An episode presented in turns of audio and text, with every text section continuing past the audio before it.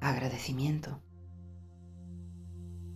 El momento en el que es, uno es capaz de sentirse agradecido por el placer y el dolor, sin distinción, sin elección, simplemente sentirse agradecido por cualquier cosa que reciba.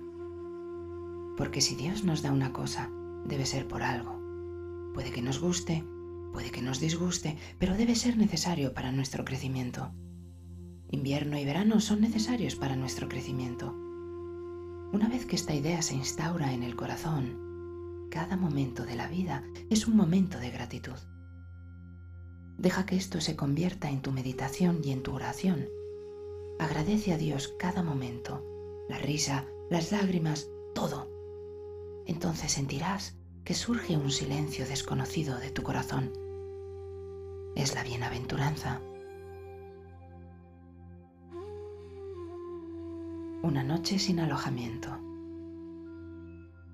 Lo primero de todo es aceptar la vida como es. Aceptándola, el deseo desaparece. Aceptando la vida como es, las tensiones desaparecen, el descontento desaparece.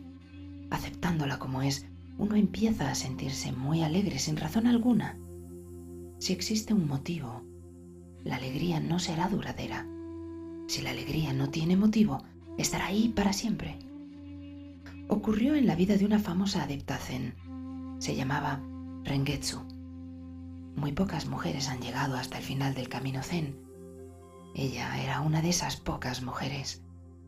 Estaba haciendo una peregrinación. Llegó a un pueblo al atardecer y se puso a pedir alojamiento para esa noche, pero los aldeanos le cerraban sus puertas.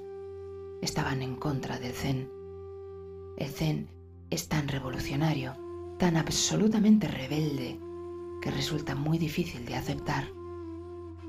Si lo aceptas, te transformarás. Si lo aceptas, tendrás que pasar por el fuego y nunca volverás a ser el mismo. Las personas tradicionales siempre han estado en contra de la verdadera religión. La tradición es todo lo que es falso en la religión. Los aldeanos debieron de ser budistas tradicionales y no querían que la mujer pasara la noche en el pueblo. Querían que se fuera. Era una noche fría. La mujer no tenía alojamiento y estaba hambrienta. Tuvo que pasar la noche al abrigo de un cerezo del campo. Como hacía tanto frío, no podía dormir bien y el lugar era peligroso. Estaba lleno de animales salvajes a medianoche el frío la despertó y vio contra el cielo nocturno las flores del cerezo totalmente abiertas, riendo a la brumosa luna. Sobrecogida por la belleza de la escena, se puso de pie e hizo una reverencia mirando hacia el pueblo, pronunciando estas palabras. Gracias a su bondad al negarme alojamiento, me he encontrado debajo de las flores esta noche de luna brumosa. Se sentía agradecida, daba las gracias a quienes le habían negado alojamiento, porque si hubiera dormido bajo un techo, se habría perdido esta bendición. Estas flores de cereza y estos susurros de la misteriosa luna y el silencio de la noche, el absoluto silencio de la noche. No estaba enfadada aceptaba la situación. Y no solo la aceptaba y le daba la bienvenida, se sentía agradecida.